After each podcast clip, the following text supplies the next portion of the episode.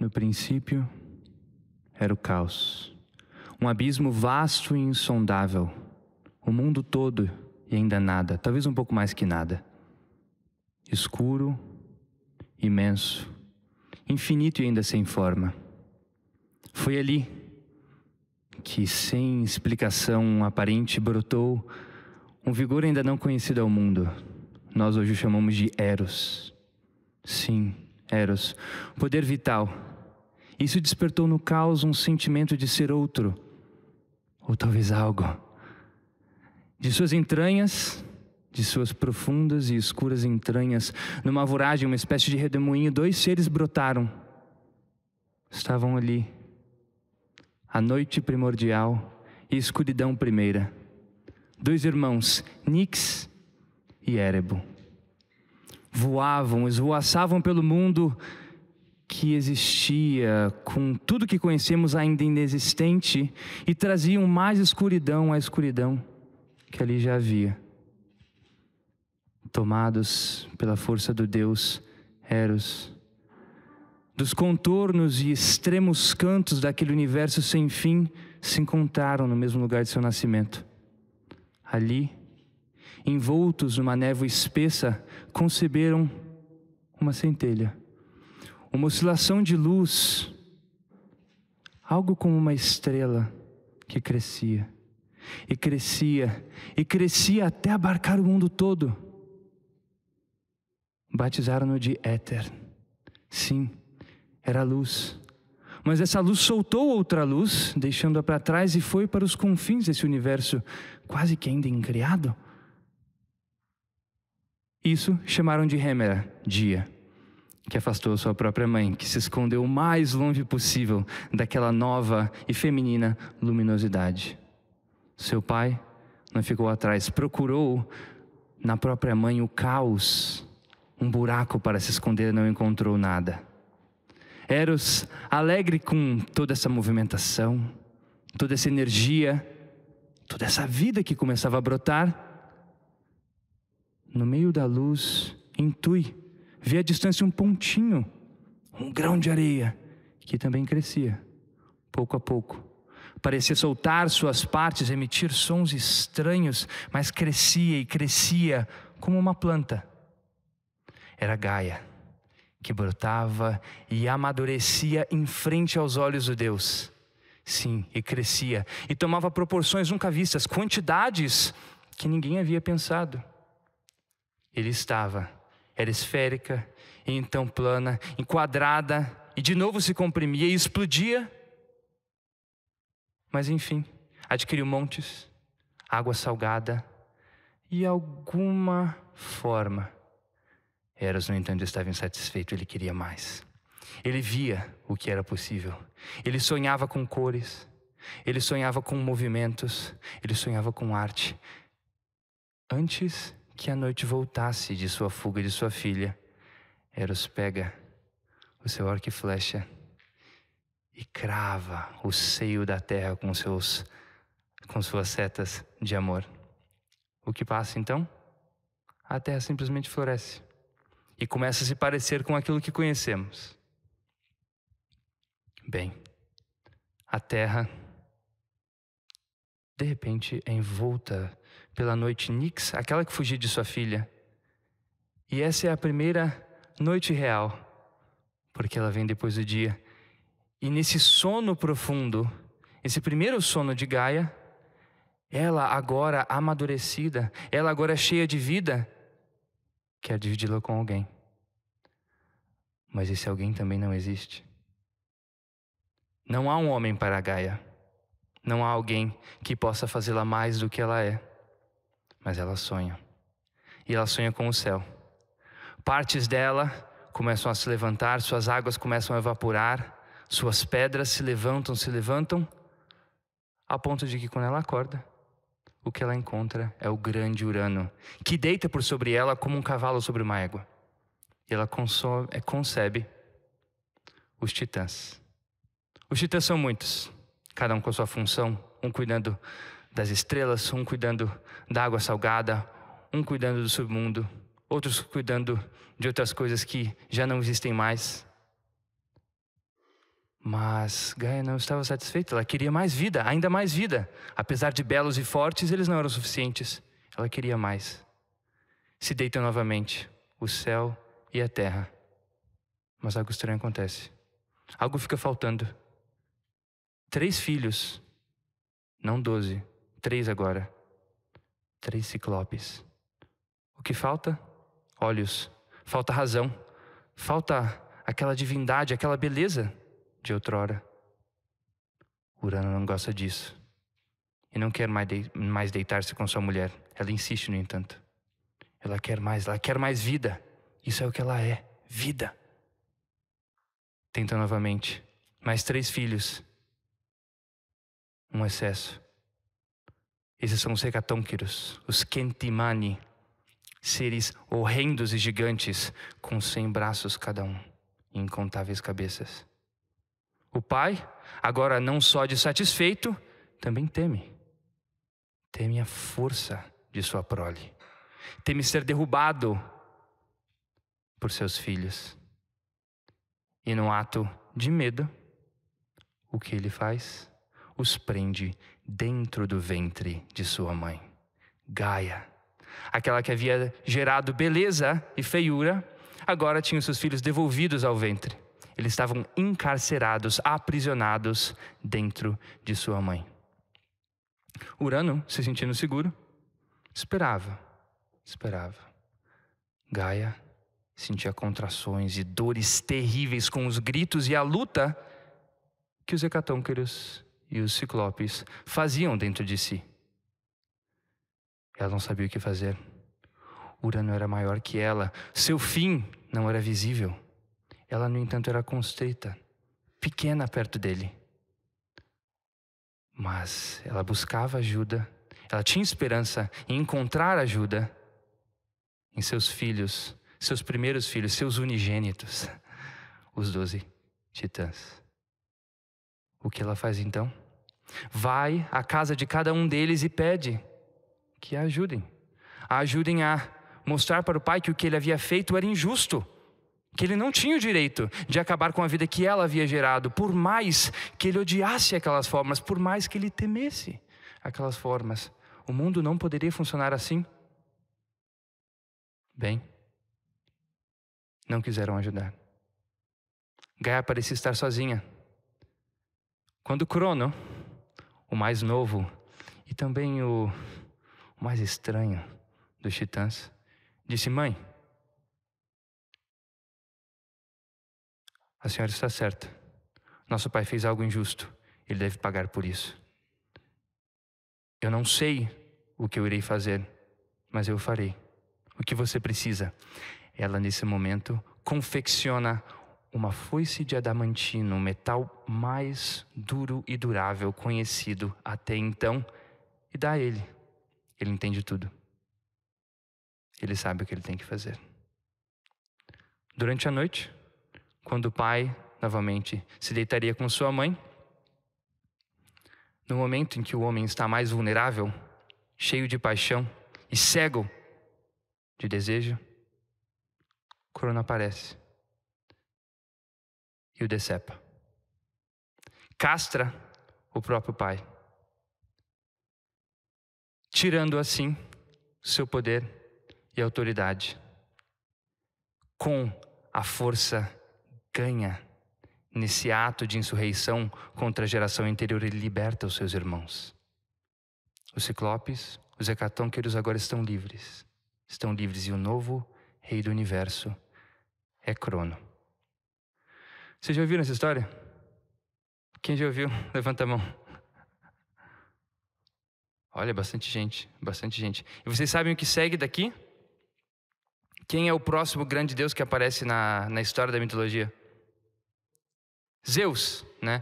E a gente costuma aprender mitologia começando dali, né? Zeus sendo o primeiro grande patriarca. E isso tudo bem. Ele é realmente o primeiro, a primeira grande deidade que dá uma personalidade mais definida ao que nós chama, chamaríamos de uma imaginação grega.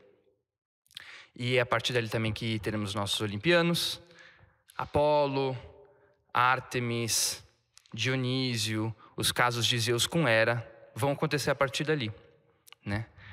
Mas uh, é importante nós voltarmos a esse começo da mitologia grega, porque o próprio mito é esse começo.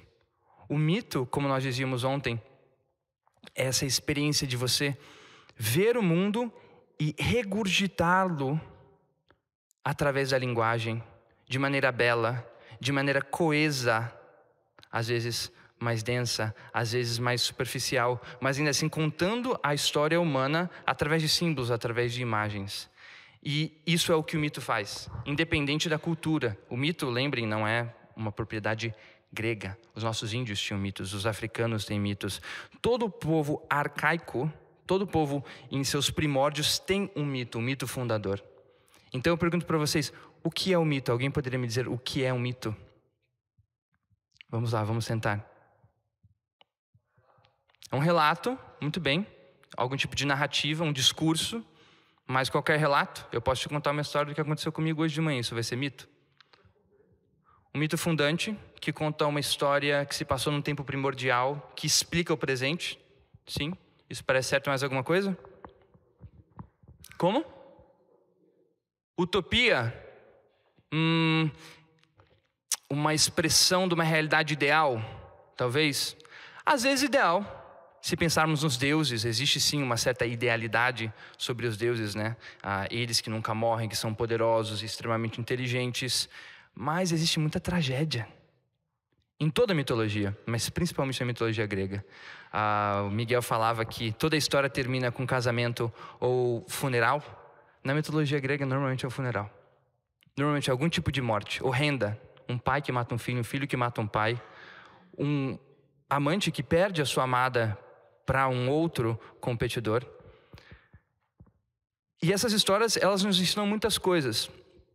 Mas antes de entrarmos nisso, tomando que o mito é um relato de um tempo primordial que tenta, de alguma maneira, explicar o presente, é importante enfatizar que o mito ele não nasce meramente com uma tentativa de moralizar a realidade, nem de dar uma explicação causal das coisas, como se com uma história pudéssemos abarcar o todo da realidade. Não. Ele surge também com uma preocupação estética, isso principalmente na Grécia principalmente na Grécia. O que acontece com o mito na Grécia é muito singular, muitos estudiosos dizem isso, que ele vem da religião, ele tem um material religioso, falamos de Zeus, falamos de Hera, falamos de Ártemis, falamos dos grandes guerreiros como Odisseu, que, rez, que rezam, né, que oram para os deuses. Aquiles, que é filho de uma deusa, né, da deusa Tétis, de que o Magister falava agora há pouco. Mas ainda assim essas histórias elas não são religiosas, no sentido que os evangelhos são religiosos. Os gregos não os tomavam como revelação divina, apesar de revelarem a natureza humana. E os gregos também não pensavam nos mitos como algo restrito ao ambiente religioso. Então eles contavam essas histórias assim.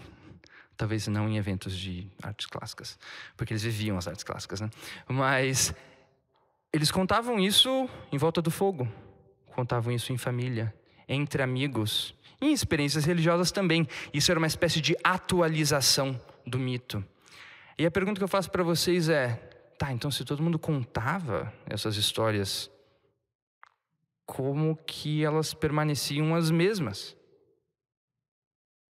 A resposta é que elas não permaneciam as mesmas. Mas a resposta é que elas também permaneciam as mesmas, mas em quesitos diferentes. Diferente do romance, que é a obra de um autor, de um indivíduo, que capta o mundo através da sua experiência, através de suas ideologias, experiências estéticas, sentimentais, e exprime isso num trabalho uno, de certa maneira uno. A mitologia é quase que uma literatura do povo pelo povo. Talvez até para o povo, acho que sim, para o povo também.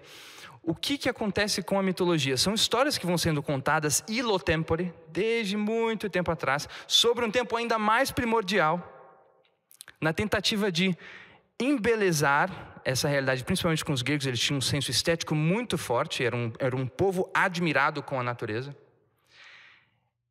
mas de uma maneira a dar sentido também a narrativa humana, lembrando que nós seres humanos, antes de fazermos teorias científicas e falarmos sobre átomos, né, que foi um grego que falou sobre isso, foi Demócrito, antes de sistematizarmos a religião, nós pensamos na vida como uma narrativa, porque nós vemos que tudo que é vivo nasce, cresce e morre, e assim acontece conosco.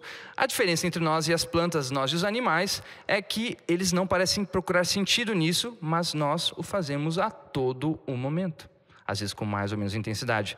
Normalmente, quando estamos perto de um funeral, isso se apresenta com muito mais pungência. Também nos casamentos.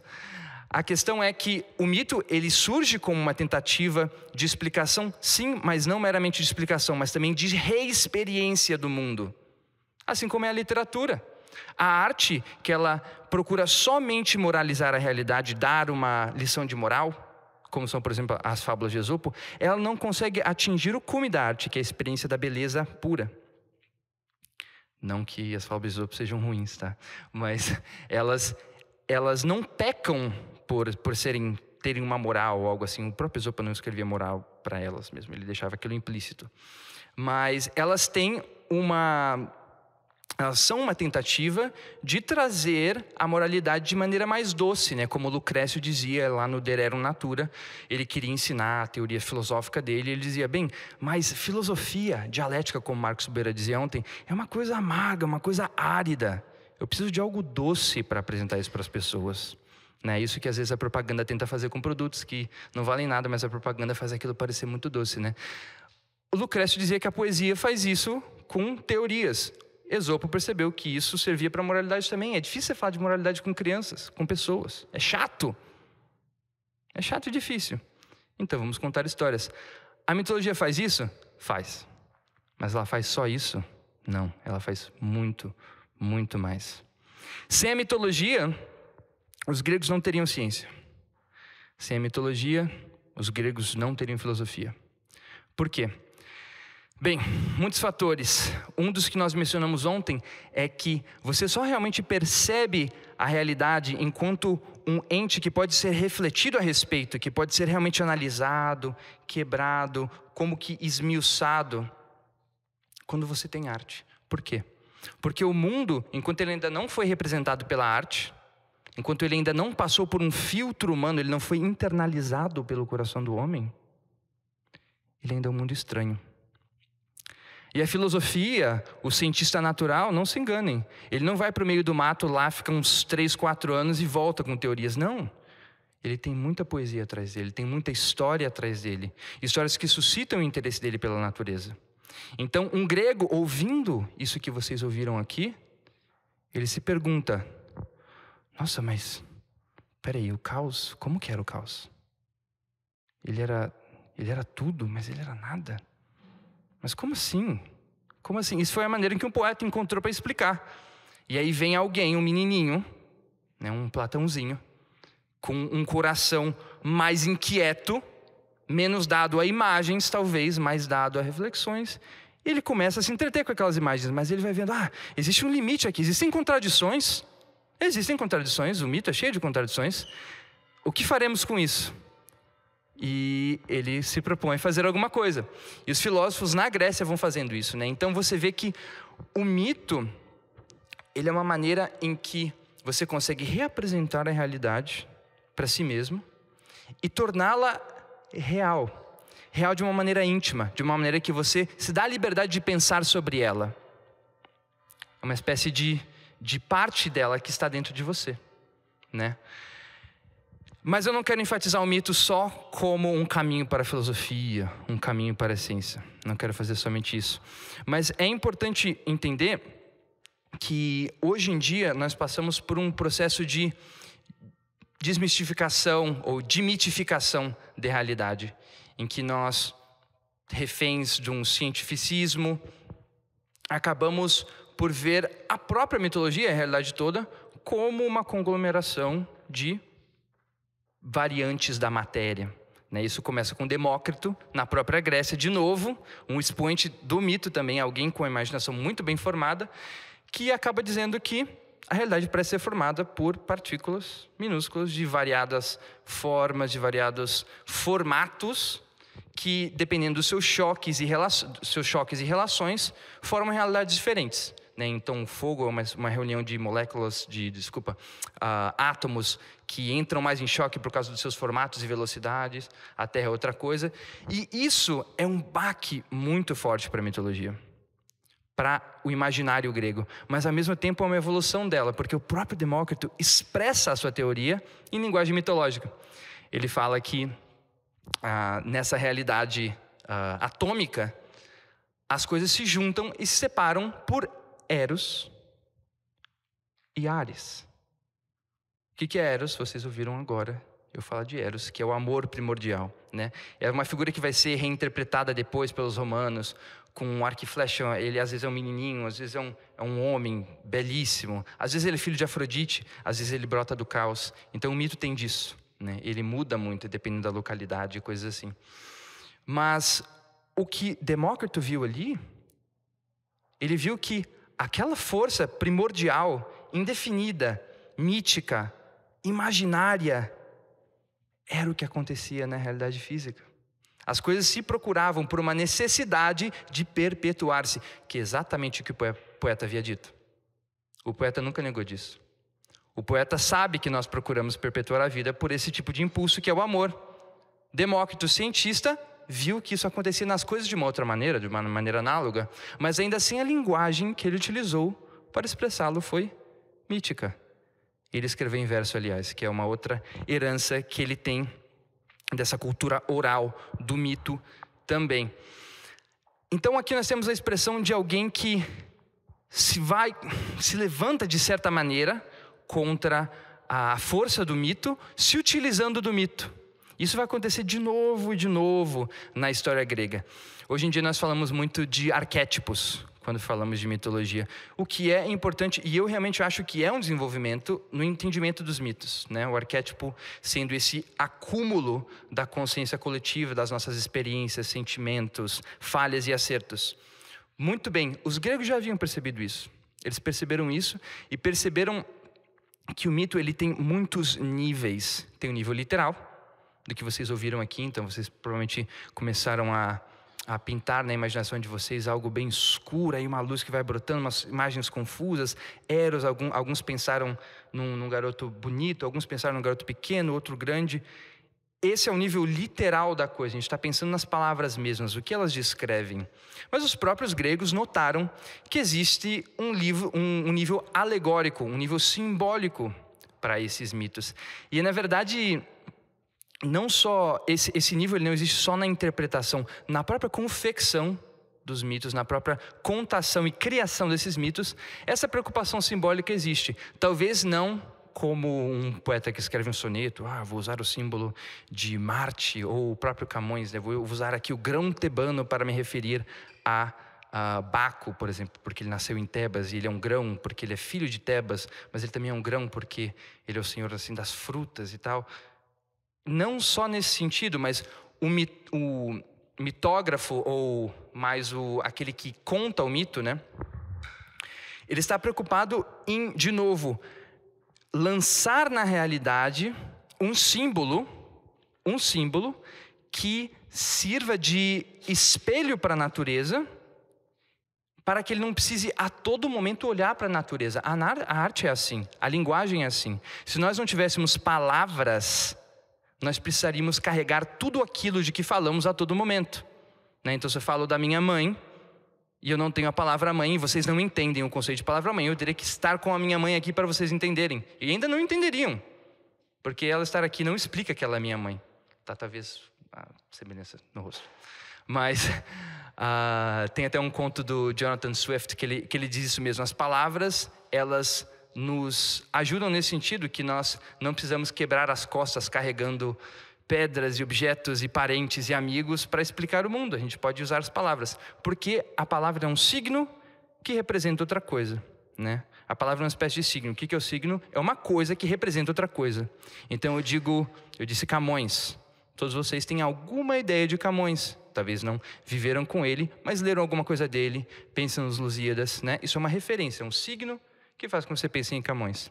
Agora, o símbolo funciona dessa maneira com uma adição. O símbolo, ele também representa uma outra realidade.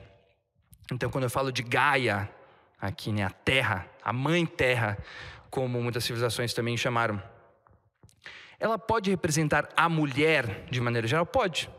Uma mulher que amadurece, né, ela vai florescendo ali.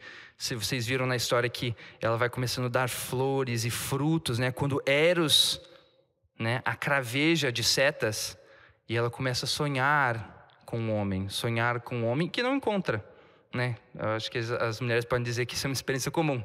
Você sonha com alguém, você não encontra esse alguém, e quando esse alguém aparece, e aí os gregos têm toda essa imagética, né? que é o céu, o homem é o céu, a mulher é a terra, a mulher é a solidez, o homem é essa coisa mais livre, e enfim, o que o que é o que está no céu, ele vem da terra também. Tem outra coisa que os gregos perceberam muito bem, que eles veem a terra como feminino e o céu como masculino, e eles veem que o céu ele vem da terra de alguma maneira.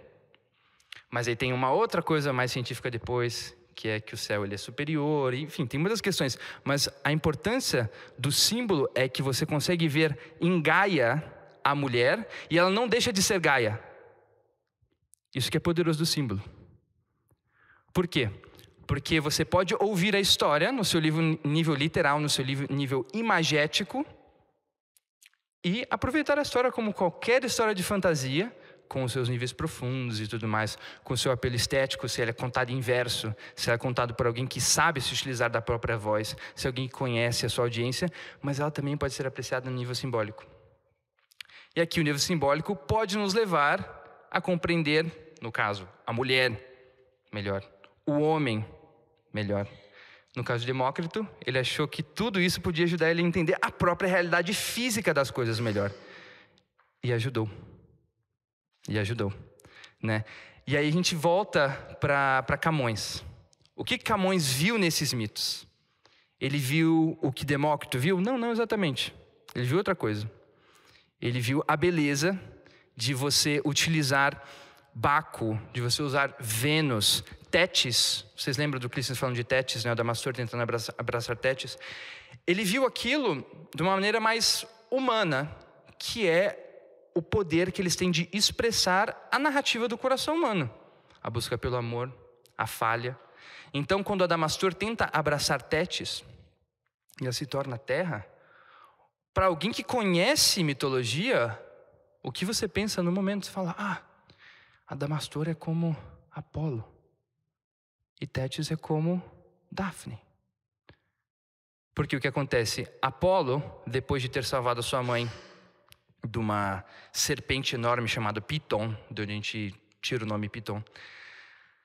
O que acontece? Ele funda um templo para si mesmo, o templo de Delfos, e ele começa a fazer jogos ali no entorno daquele templo. Existe uma ninfa, filha de Nereu, que sempre passeia por ali, ela é lindíssima, como as ninfas são.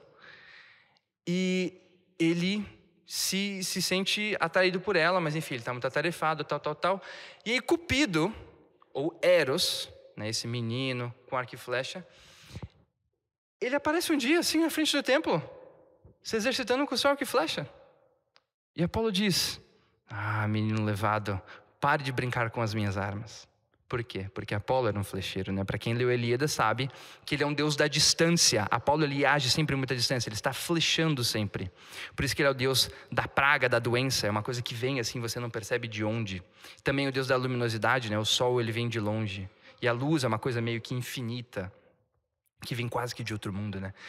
Então ele vê aquele menino, ele insulta aquele menino, diz: "O que você está fazendo com as minhas armas?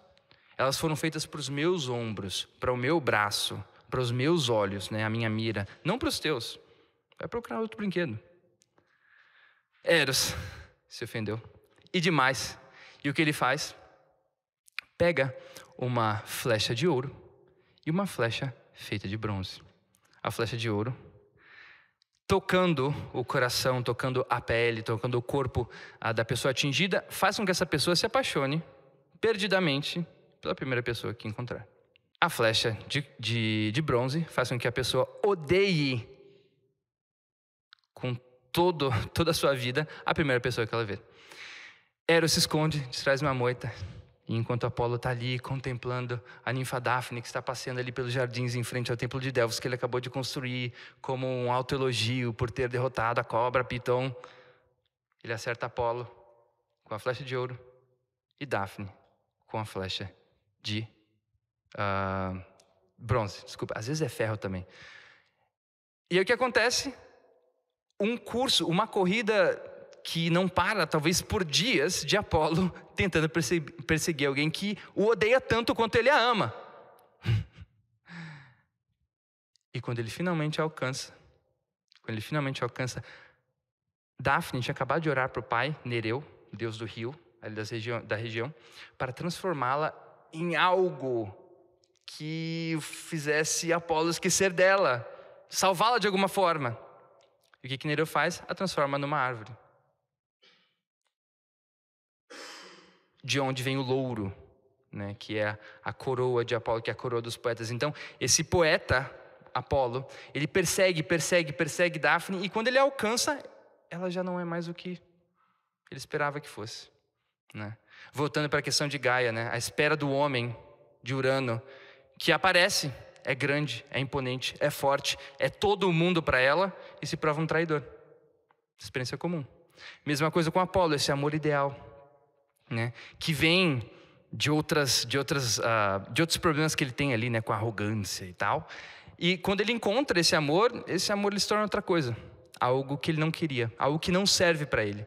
Tanto que Daphne vai se tornar um troféu ah, para todo poeta depois, né? A, a folha que ela dá, o louro, se torna a coroa do poeta.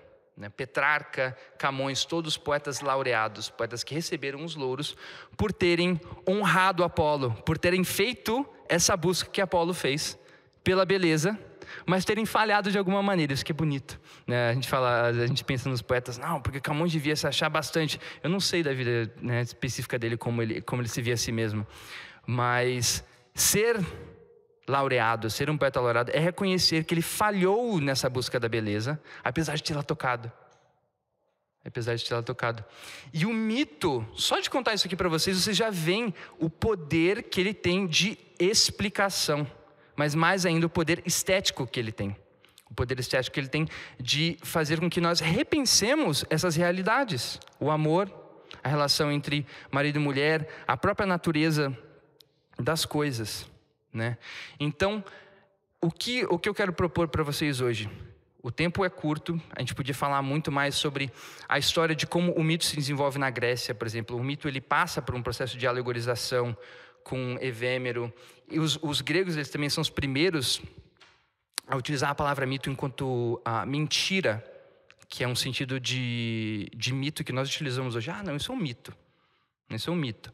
Ele já utilizava a palavra dessa maneira. Então, o que nós dizíamos na quarta-feira aqui no nosso sarau, que tudo já foi dito, né? a, gente, a gente tem que parar de ficar ansioso com isso, né? Porque realmente nós estamos desdobrando muitas coisas que os gregos já fizeram. O problema de achar que o mito é só uma mentira é que a gente cai no cientificismo, a gente perde a imaginação, como nós temos isso na nossa nação hoje. Nós perdemos a imaginação. E o mito ele pode vir e nos ajudar a revitalizar, revitalizar isso. E como ele vai fazer isso. Eu vou falar isso num instantinho, mas deixa eu só dar um exemplo. Camões, Dante, Shakespeare, Cervantes, o melhor da literatura moderna não poderia ter acontecido sem muitas coisas. Sem muitas coisas. Sem o cristianismo, não haveria Dante, não haveria Camões, não haveria Shakespeare, não haveria Cervantes. O melhor da literatura moderna não existiria. Mas também sem o resgate do imaginário pagão. Simplesmente não haveria acontecido. Nós estaríamos hoje ainda privados do melhor das nossas próprias línguas, sem a imaginação dos gregos. O melhor das nossas próprias mentes com as ciências, sem a imaginação dos gregos. Então, o que, que eu proponho? Eu proponho algo parecido com o que o professor Miguel dizia no fim da palestra dele. Nós temos hoje uma preocupação muito grande com spoilers, né? A gente começa a ouvir uma história, a gente não quer saber o fim. Por quê? Porque nós temos uma espécie de culto ao conteúdo das coisas. Início, meio e fim, Aristóteles dizia, toda história é assim. Muito bem. Os fins são mais, mais ou menos previsíveis. Quando eles são imprevisíveis demais, a gente costuma não gostar. A gente se sente enganado. E o que os gregos perceberam logo muito cedo Bem, o conteúdo é importante sim, mas não é o mais importante de tudo, porque o conteúdo e a forma, eles são indissociáveis de alguma maneira. E o que os mitógrafos, o que os dramaturgos, comediógrafos, tragediógrafos, Sófocles, Eurípides, Ésquilo faziam, era recontar histórias que todo mundo já conhecia. Eram recontar histórias que todo mundo já conhecia. A fundação de Atenas, a, a morte do Minotauro, a caçada por uh, Daphne. E o que, que eles faziam? Eles transformavam esses mitos que já eram da imaginação popular em algo ainda mais belo. Para dar um exemplo só, Édipo Rei. Conhecida. Conhecida por todos os gregos. O que, que Sófocles adiciona ali? Bem, ele está contando essa história através do teatro, ele não está em volta da lareira, nem num evento como esse sentado contando a história. Então ele não vai contar de trás para frente simplesmente, porque é uma história que demora muitos dias e o teatro tem restrições. O teatro tem restrições? Então o que, que ele faz? A gente começa ali na corte de Édipo, há uma praga, ele não sabe o que fazer, ele chama o Vate, e aí, a partir dali, eles começam a relembrar o que aconteceu antes. Ali você já deu uma roupagem totalmente diferente para aquela história. Você está ouvindo a história através de Édipo, com todo o viés que isso pode ter, com toda a eloquência que esse personagem pode expressar. E no fim você tem o quê? Édipo se cegando, ele se cega, ele perde os próprios olhos. Isso é uma inovação de Sófocles, isso aparentemente não existia no mito. Isso é um ponto de gênio para ele, porque, como o professor Eduardo dizia ontem, o que, Tiresias diz? Eu sou cego. Tiresias era cego. Né? Ele sabia que Édipo tinha matado o pai. Dormindo com a mãe, ele diz: Eu sou cego, mas eu vejo. Você que tem olhos, não vês. Édipo, no cume da percepção de sua tragédia, ele nega a própria visão. Que ele diz: Eu vejo, mas isso não me serve de nada, porque os deuses brincaram comigo. E agora eu sou miserável. Então eu prefiro não ter isso aqui. Isso aqui me enganou. Isso aqui me enganou. Então, esse é o tipo de inovação que os gregos faziam e esperavam. Quem, quem no teatro esperava ver esse tipo de coisa. Mas a partir de histórias já contadas. E aqui eu termino com a minha última uh, distinção. Sócrates, no Fédon, talvez, na minha opinião, um diálogo mais bonito, mais belo de Platão, também citado pelo professor Marcos Boeira ontem, ele faz uma distinção entre fabular e versar. O que é fabular? É criar uma fábula, criar uma história. E versar é colocá-la é, é colocá-la num estilo né, versificá-la, escrevê-la em prosa, recontá-la de alguma maneira, dar, dar uma forma específica para ela, como eu fiz aqui com a história. Né, essa história já existia e eu dei uma outra forma para ela, talvez apta a esse uh, ambiente. Sócrates, quando ele está prestes a morrer, ele quer fazer uma oferta, uma espécie de oferenda ao deus Apolo, é o deus que ele, que ele servia, em que ele acreditava. Ele pensa, ah, o que, o que além da poesia seria uma oferta a Apolo, né? E ele não se sente digno nem capaz de criar essas histórias. É difícil, gente. Não sei quem já tentou escrever aqui. É difícil criar histórias. É difícil. Criar mesmo é, é difícil. É muito mais fácil, ou digamos, para começar, você mudar a forma que ela já tem. Brincar com suas formas, a narrativa, a ordem das coisas, as falas. E é isso que ele se presta a fazer eu não vou criar essas, essas histórias, eu vou pegar as fábulas de Esopo e vou versificá-las e devolvê-las a Apolo, porque ninguém havia feito a, até esse momento esse processo de versificação, porque Esopo escrevia em prosa e tal. O que os tragediógrafos faziam com a própria mitologia? O que Sócrates fez com Esopo. Histórias já conhecidas, histórias já profundas, histórias si, simbolicamente ricas, que eles viam não foram completamente ouvidas, ou não chegaram ao fim, ou enfim, não comunicaram aquilo que eles viam que outros não viam. Mas aquelas histórias já faziam parte do imaginário comum, mas não haviam adquirido ainda aquele esmero que só um poeta individual pode dar. O exercício, então, que os tragediógrafos e os comediógrafos faziam, em grande parte, era reapresentar o passado para o presente de maneira bela e persuasiva. Nós, hoje no Brasil, nós hoje no mundo, principalmente depois do modernismo, que comemoramos aqui, depois de 100 anos, uh,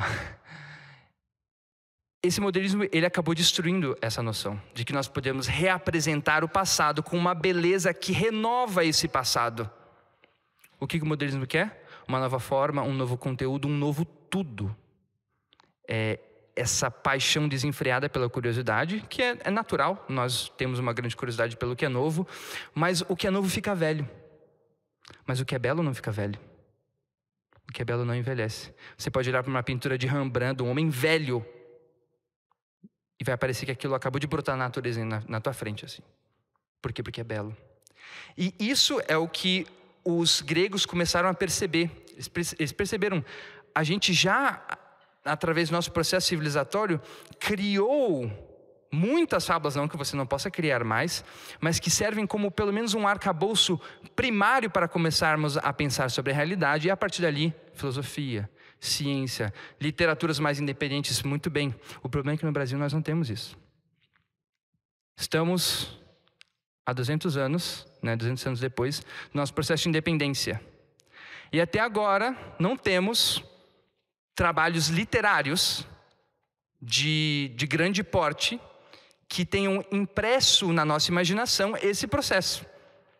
Não somos como os gregos nesse sentido. Nesse sentido, a gente está perdendo porque a gente não se conhece porque não contamos essas histórias. E quando contamos, são sátiras. São sempre sátiras. Então, o que, que nós propomos aqui? Que para a reabilitação, reabilitação dessa imaginação e também das capacidades linguísticas de que falávamos ontem, trivium com a gramática, a retórica, a dialética, o que nós devemos fazer é simplesmente o que os tragediógrafos faziam e que os grandes escritores do século XVI, XVII, XVIII da nossa língua, do italiano, do espanhol, do francês fizeram, que é reescrever esses mitos com uma nova forma. Isso é o que eles chamavam de imitatio, é uma imitação. Você começa ouvindo essas fábulas, como eu contei aqui, não só lendo, leiam os manuais, leiam sim, porque a mitologia a gente acessa ela por quê? Pelos grandes poetas, Exildo, Homero, Ovídio, cerâmica, muita cerâmica, eles tinham isso também, o mito não era só coisa da palavra, era uma coisa visual também, música. Acessem os mitos dessa maneira, mas contem os mitos, contem os mitos. Entender o mito é entender a si mesmo, mas você não vai entendê-los se você não contá-los. Você não vai entendê-los se você não contá-los. Eu vou dizer para vocês que eu percebi coisas aqui sobre, sobre esse mito que eu não tinha percebido antes, no contar. É assim que acontece. Isso nós deveríamos fazer com a nossa própria escritura, a Bíblia. Então, o que, que nós queremos propor aqui é que vocês, professores, vocês, pais, contem esses mitos, façam, façam eles parte da imaginação dos seus filhos, porque sem eles não haverão grandes poetas. Não surgiram grandes poetas, grandes escritores sem essa imaginação. Não, é um fato histórico, não existiram. Simplesmente não, não, não surgiram. Não só afiliados à, à mitologia grega, porque, como eu dizia, né, existem outros mitos, outras culturas. Mas o ponto é que nós precisamos voltar a essa prática de contar essas histórias, propor um exercício de estilo naquilo. Né? Nós fazemos isso no Colação José. Contamos as histórias e os alunos têm que reescrever. E isso é uma vivência, na verdade, muito natural do mito, porque é assim que o mito vivia, mudando. As pessoas ouviam e recontavam, cada um com a sua particularidade. Então, o que nós propomos aqui é que, se os homens e mulheres, garotos e garotas do nosso mundo hoje, do nosso Brasil hoje, não conseguem fazer pelo menos mal ou bem o que foi feito aqui, não teremos grandes escritores. Não teremos grandes poetas. Talvez nem teremos grandes políticos. É isso. Obrigado.